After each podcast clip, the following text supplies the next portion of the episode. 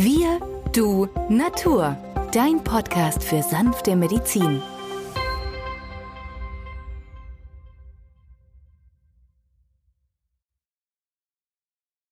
Hallo und herzlich willkommen zu einer neuen Folge von Wir, du, Natur, deinem Podcast für sanfte Medizin. In der heutigen Folge geht es um die Silent Inflammation. Mein Name ist Benjamin Hartlieb, ich bin Osteopath und Heilpraktiker und mit mir am Mikrofon ist wieder der Arzt, Biologe und Chemiker Peter Emrich. Hallo Peter. Hallo Benjamin. Peter, in einer der letzten Folgen haben wir uns ein bisschen am Rande mit der Silent Inflammation beschäftigt und wir haben die ein oder andere Zuschrift bekommen, dass ähm, wir dieses Thema ja nicht ähm, genau genug besprochen haben, sondern lediglich ein paar Symptome aufgezählt haben. Daher vielen Dank für eure Zuschriften. Ähm, das hat uns veranlasst, diese heutige Folge etwas intensiver der Silent Inflammation zu widmen. Diese Form der versteckten Entzündungen spielt in der modernen Medizin eine immer größere Rolle. Es gibt viel mehr Fachliteratur darüber und auch auf Kongressen ist immer wieder von der Silent Inflammation die Rede. Das liegt zum einen daran, dass diese stummen Entzündungsprozesse sehr viele Symptome nach sich ziehen können. Diese reichen von ADHS, Alzheimer, Demenzerkrankungen, Konzentrationsstörungen bis hin zu Allergien, Kopfschmerzen, Sehstörungen, Schwindel oder auch ganz unklaren Schmerzen am Bewegungsapparat. Daher die erste Frage an dich, Peter. Wie kann man denn eine Silent Inflammation aufdecken? Ja, Benjamin, die Frage ist famos. Also, in der modernen Medizin gibt es weder den Hinweis Hinblick in einem kleinen Blutbild, also mit erhöhten Leukozyten, den weißen Blutzellen, da ist überhaupt nichts aufzudecken. Dann haben wir das C-reaktive Protein oder das HS, das hochspezifische CRP, das C-reaktive Protein spricht oftmals rasch an, aber auch hier findet sich nichts. Calprotectin nicht, Procalcitonin nicht. Nur die als obsolet, als veraltet geltende Blutsenkungsgeschwindigkeit hilft weiter. Und die kann eigentlich jeder Therapeut, ob Heilpraktiker oder Arzt durchführen. Man nimmt einfach so ein langes Röhrchen, das hat so einen lila Deckel. Man hat einen spezifischen Ständer, da steckt man das rein und hat innerhalb der ersten Stunde schon mal das Ergebnis. In der Regel sollte der Wert von 10 mm nicht überschritten sein, in der zweiten Stunde die 20 mm. Das heißt also, ein gesunder Mensch hat eine Blutsenkung von 3 auf 7. Sehe ich aber bei meinen Patienten, dass sie in der ersten Stunde schon 20, 25, 30 oder noch höhere Werte haben, dann weiß ich sofort, hoppla, hier stimmt was nicht. Höhere Werte bedeuten also, dass diese festen Bestandteile des Blutes sich absetzen und oben eine Flüssigkeit zurückbleibt, die dann mit dieser Skala auf dem Röhrchen abgemessen wird. Korrekt, so geht dieser einfache Test. Man braucht keinen großen Aufwand, man muss nur dieses Blut in dieses Röhrchen abfüllen vom Patienten und dann in den Ständer stellen und dann hat man schon Hinweise. Übrigens waren die Zahnärzte die ersten, die auf ihren Kongressen vor Jahren die Silent Inflammation diskutiert haben. Mittlerweile ist es in allen Bereichen vorhanden inklusive mittlerweile nicht nur die Urologie, Gynäkologie, der gesamte Magen-Darm-Trakt, also die Gastroenterologen, sondern auch die Kardiologen, die Herzspezialisten wenden sich der Sache zu.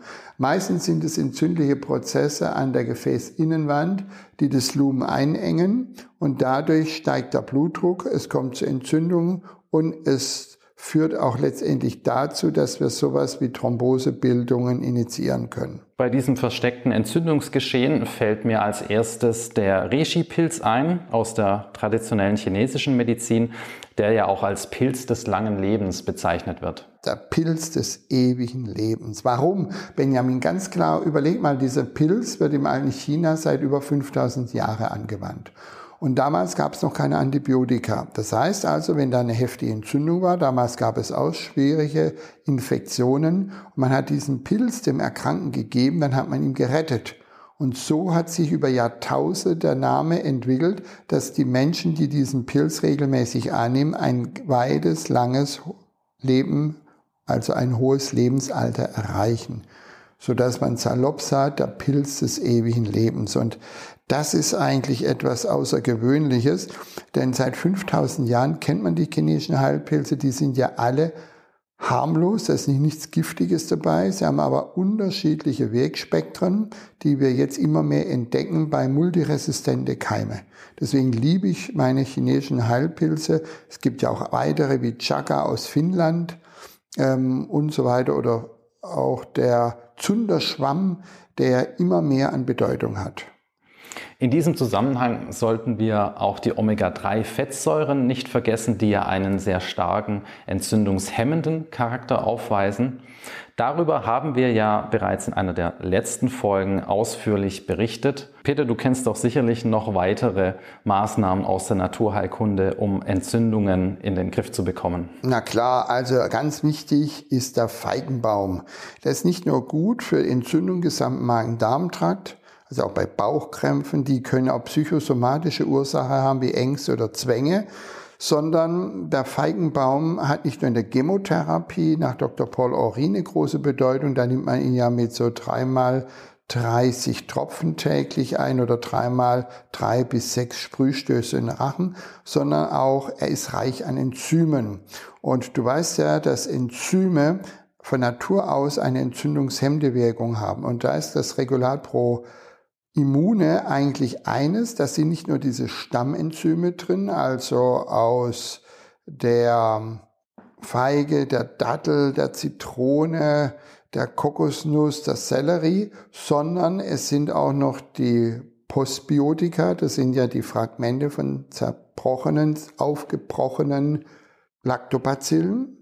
Da wissen wir heute, dass diese Lactobacillen, die dann zerfallen, ein zusätzlicher Stimulus an der Darmschleimhaut bietet, sondern auch die sekundären Pflanzenstoffe.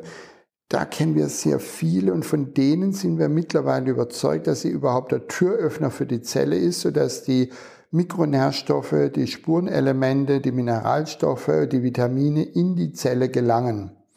Und das ist eigentlich der springende Punkt, dass wir mit diesen vier Säulen eigentlich alles erreichen können. Von diesem Immune nimmt man am Tag 20 Milliliter und in außergewöhnlichen Fällen bei rheumatischen Behandlungen, bei einem Tumorpatienten kann man das auf die doppelte Menge erhöhen über einen Zeitraum von sechs, acht Wochen. Und wir erleben es wie immer im Praxisalltag, dass dann Dinge in Gang kommen, die zuvor stagnierten, geblockt waren und einfach nicht abheilen wollten. Auch das Bromelain ist sehr gut gegen Entzündungen.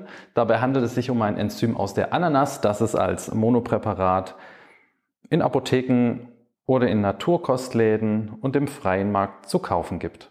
Viele Symptome, die bei einer Silent Inflammation auftreten, werden ja auch dem Post-Covid-Syndrom zugeordnet.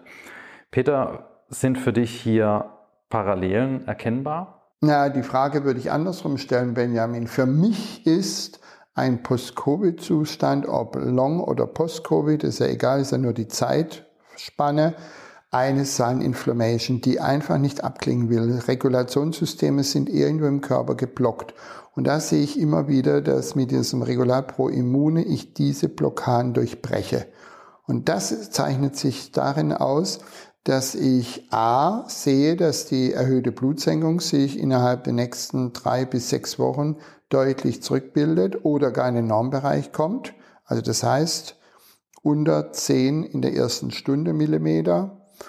Und auf der anderen Seite sehe ich, dass der Patient wieder agiler wird, leistungsfähiger, er wieder in der Lage ist, Zeitungsberichte zu lesen und wiederzugeben und nicht nur passiv im Sessel zu sitzen. Und deswegen kombiniere ich gerne auf der einen Seite das Schüsselsalz Nummer 5 Keim Phosphoricum, aber als Homöopathikum in der dritten LM, 10 Milliliter, plus diesem Regulat pro Immune.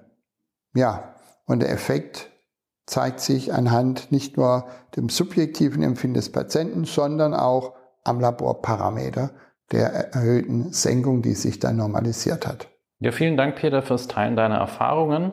Wir danken euch vielmals fürs Zuhören, hoffen, euch hat es gefallen und sagen bis zum nächsten Mal. Tschüss. Tschüss.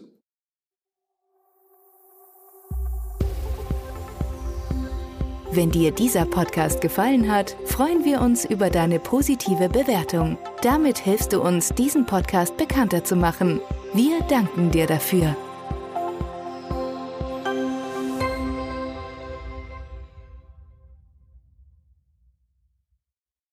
Der folgende Hinweis ist uns wichtig. Alle hier vorgestellten Informationen können nur einen allgemeinen Charakter haben. Sie ersetzen nicht die fachkundige Untersuchung und Behandlung durch deinen Arzt. Bitte wende dich bei anhaltenden Beschwerden an den Arzt deines Vertrauens. Nur auf diesem Wege kann die geeignete Therapie für dich gefunden werden.